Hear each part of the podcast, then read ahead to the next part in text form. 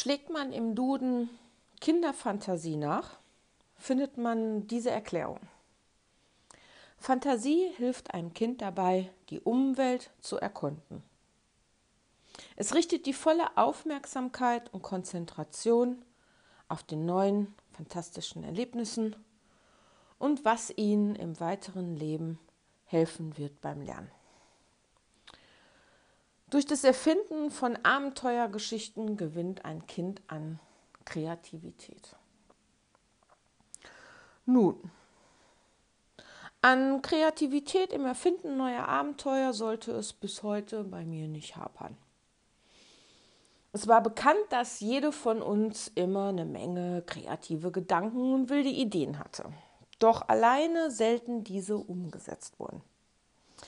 Trafen also wir beide, also Andi und ich, aufeinander, dann war es immer eine Verkettung von Gedankenideen, die laut ausgesprochen wurden. Und dann eben von dem einen oder dem anderen ergänzt sowie dann gemeinsam verfeinert in seinen Ausführungen. So kam es mal wieder an einem Sonntagsnachmittags irgendwann im Frühling, als ich bei den Knübel zu Besuch war. Andi und ich guckten im Fernsehen Pippi Langstrumpf und zwar der Teil Pippi außer Rand und Band.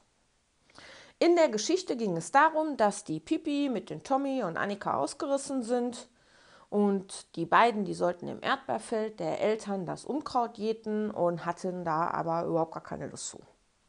So, das Ganze ist dann im Streit eskaliert und so beschlossen dann die drei mit dem Pferd, dem kleinen Onkel auszureißen. Als die drei Kinder dann bei so einem Unwetter reingeraten sind und da büchste denen dann der kleine Onkel aus und die drei fanden Unterschlupf in so einem alten Haus. Na, als die jetzt in das Haus reingegangen sind, da war da bereits der Hausierer, der Konrad Schutz.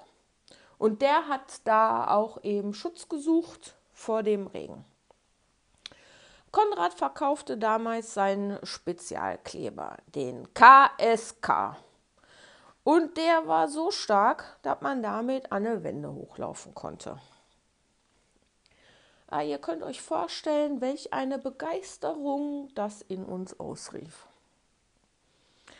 Ausreißen spielen war ja nun eh schon das beliebteste Spiel bei uns Blagen gewesen, was in jeder Art und Weise auf neueste Art ausgeführt wurde. Alleine die akribische Umsetzung von dem Zeichnen der Ausreißestrecke bis hin zur Beschaffung von Proviant bedarf es immer einer sorgfältigen Planung. Ey, Bettina! Boah, so ein Kleber, den hätte ich auch gerne. Ey, wo wir damit so alles hochlaufen könnten. Hier an der Hauswand hoch oder drüben bei den Dockarts, da an der Wand hoch und dann gucken wir mal bei denen im Fenster rein und erschrecken die. Jo, das fand ich auch eine recht gute Idee. Das wäre was. Ich wäre schon gerne da mal hoch. Also alleine der Gedanke, den fand ich schon ganz aufregend. Just in dem Moment wurden meine Augen größer. Die kleine Glühbirne von dem Wiki leuchtete wieder hell über meinen Kopf und innerlich rieb ich mir an meine kurze, dicke Knubbelnase.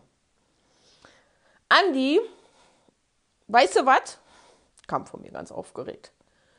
Nö, wart. Anni rutschte schon ein Stück von ihrem Sessel runter.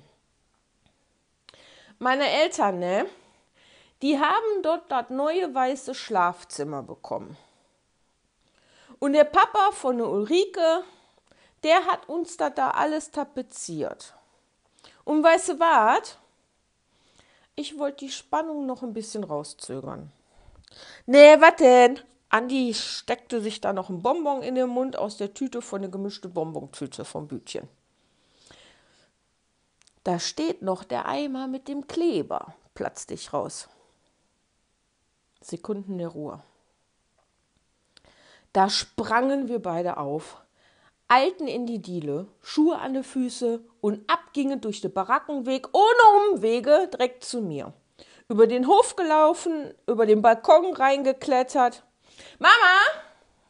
Keine Reaktion. Papa! Keine Reaktion.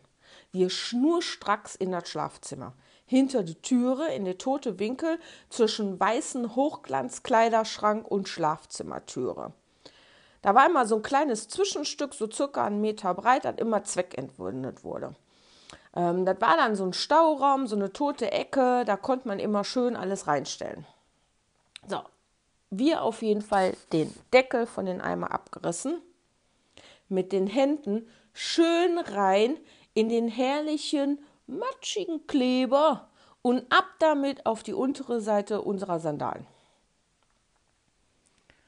Noch schön die Hände eingeschmiert und dann damit jeweils eine Hand und ein Fuß gegen Tapete und das Gegenstück jeweils an den Schrank ran. So sind wir dann nach oben geklettert und wieder runter. Das war eine Freude, wie bei der Pipi in dem Film. Als ich wieder oben angekommen war, setzte ich mich oben auf den Kleiderschrank drauf und jubelte rum. Da hörte ich, dass die Haustüre aufging.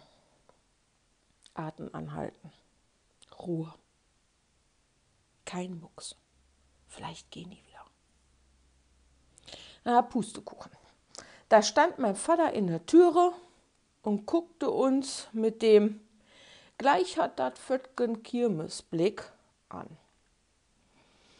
Andrea rutschte ganz langsam den halben Weg zwischen Wand und Schrank quietschend wieder runter.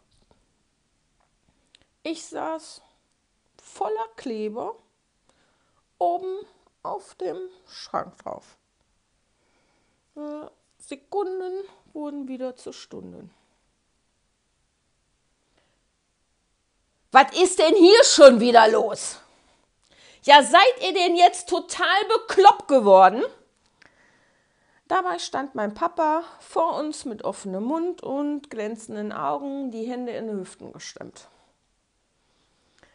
Äh, Papa, die Pipi, sagte Stippkum. Was die Pipi? Was ist hier schon wieder los? kam von meinem Vater. Herr Zimmermann, Diätschildchen, du gehst jetzt mal ganz flott nach Hause. Das ließ die Andi sich nicht zweimal sagen. Und du, du kommst da runter, aber flotti galoppi, kam von meinem Vater. Andrea, schnell wie sie war, durch die Haustüre raus. Ich rutschte langsam wieder an der Wand und Kleiderschrank Trapezsache runter und dachte, so, jetzt aber. Jetzt hat das Füttgen Kirmes. Ich sagte kein Wort und wollte so ganz langsam an meinen Vater mich vorbeischleichen.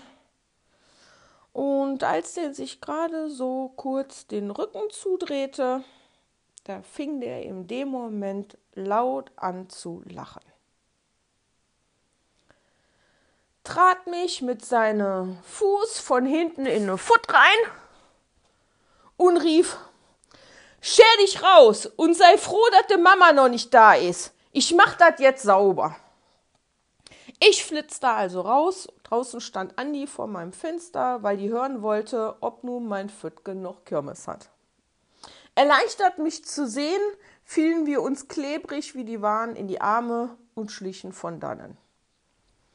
Mit Kleber an den Händen und Glück im Herzen mal wieder ein neues Abenteuer erlebt zu haben.